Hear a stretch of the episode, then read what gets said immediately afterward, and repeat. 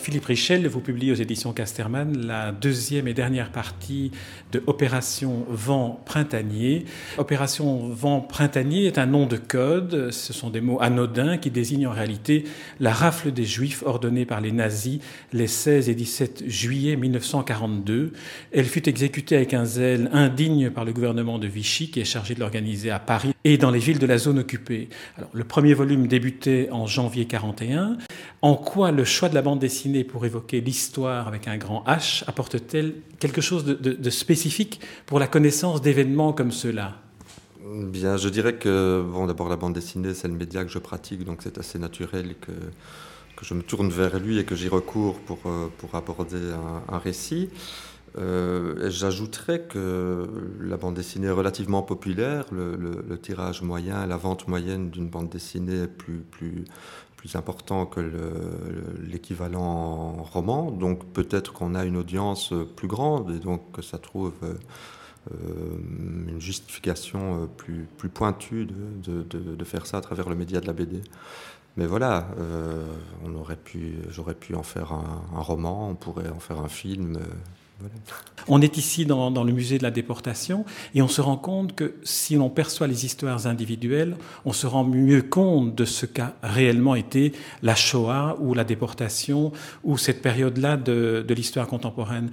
Est-ce que la fiction n'est pas d'une certaine manière le, moyen de, réinventer des témoins? Si, c'est tout à fait. je dirais que c'est en quelque, quelque, part le prolongement du, travail des historiens. Le travail des historiens sur la Seconde Guerre est en perpétuel mouvement. Euh, et donc, euh, c'est vrai que la fiction permet de le prolonger et de, comme vous le disiez, de, euh, d'individualiser le propos, parce que c'est vrai que quand on parle de la Shoah, c'est des statistiques, des chiffres impressionnants, mais en même temps peu parlants, surtout pour les générations qui n'ont pas de lien direct ou même indirect avec, euh, avec la guerre, donc des, adolescents de maintenant. Euh, c'est un peu comme quand il y a un crash d'avion, bah, c'est 300 morts. et donc, ce qui est bien dans le musée de la déportation ici à Malines, c'est qu'effectivement, on individualise, on met un visage sur des victimes, on leur donne un nom, on donne leur âge. Euh, et du coup, c'est beaucoup plus parlant et ça permet de prendre vraiment la, mesure de la gravité, de l'extrême gravité des faits. Et donc, la, fiction euh, et la bande dessinée, euh, dans mon cas, permet effectivement de, oui, de, prolonger, de, de donner un visage, d'individualiser.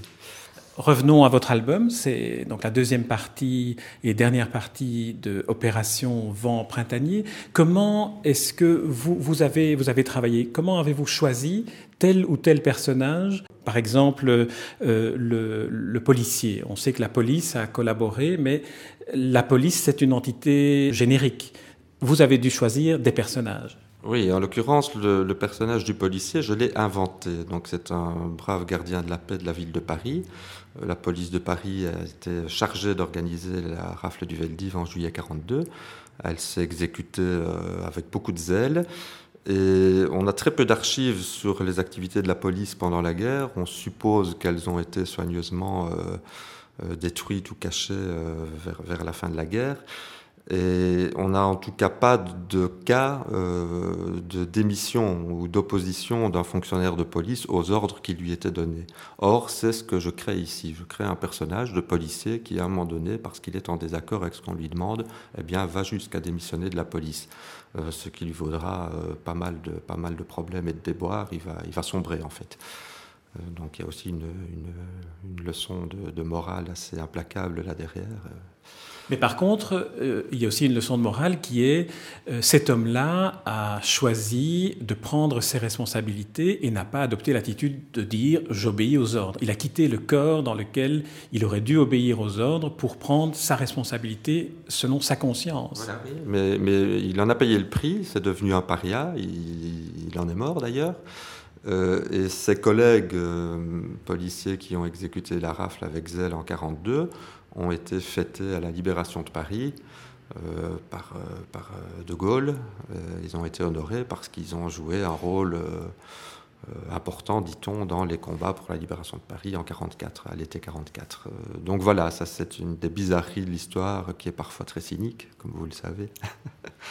Oui, mais en même temps, dans, les personnages que, que, vous choisissez et que vous inventez, dans ce cas-ci, vous êtes quand même basé sur des archives, sur un travail d'historien. Donc il y a eu des policiers comme celui que vous racontez. Mais non, il n'y en a pas eu. Il n'y en a pas eu. On, a connaissance de policiers qui seraient allés prévenir, avertir des voisins, des gens de leur voisinage, des juifs, de l'imminence de la rafle, mais on n'a aucun euh, cas recensé de démission.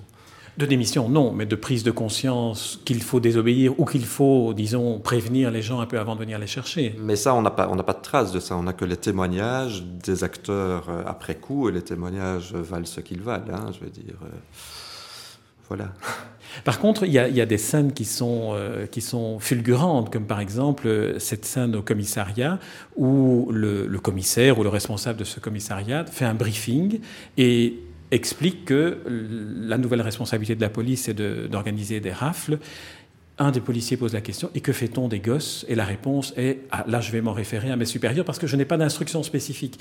Il y a une déshumanisation de, de, la conscience. Oui, ça c'est mon travail de scénariste parce qu'en réalité, la circulaire était, était, précise, le cas des enfants était évidemment prévu, il devait être embarqué avec les parents. Euh, donc voilà, là c'est mon travail de, scénariste. J'ai envie de dire que j'en rajoute une couche. Je euh, pousse la, logique administrative un peu absurde jusqu'à jusqu'à son extrême. Voilà. Donc vous ne vous revendiquez pas comme, comme historien, mais plus comme euh, générateur d'une émotion de lecteur, d'empathie du lecteur par rapport à une période de l'histoire? Les deux. Je m'appuie sur une documentation très très très précise. Je, lis énormément de choses, donc euh, euh, je m'efforce de faire en sorte que, que ce que je raconte soit crédible, soit authentique et des, accents de, réalisme et d'authenticité. Et puis à côté de ça, euh, on est dans de la fiction, donc il y a quand même un travail euh, d'imagination à produire. donc j'essaye d'aboutir à une synthèse des deux aspects. Comment est-ce que vous, vous travaillez avec, avec Wax, votre, votre dessinateur? Eh bien, donc j'écris un synopsis, donc un résumé très très précis de, de l'histoire. Je le fais lire au dessinateur qui éventuellement me fait l'une ou l'autre remarque. Et puis je passe au travail de découpage. Et il y a une différence importante entre Pierre Wax et Jean-Michel Burieux, le dessinateur des mots fragiles. C'est que Pierre Wax aime avoir euh, un maximum de pages du découpage à l'avance. Euh, de manière à pouvoir organiser son travail, euh, planifier ses recherches de documentation.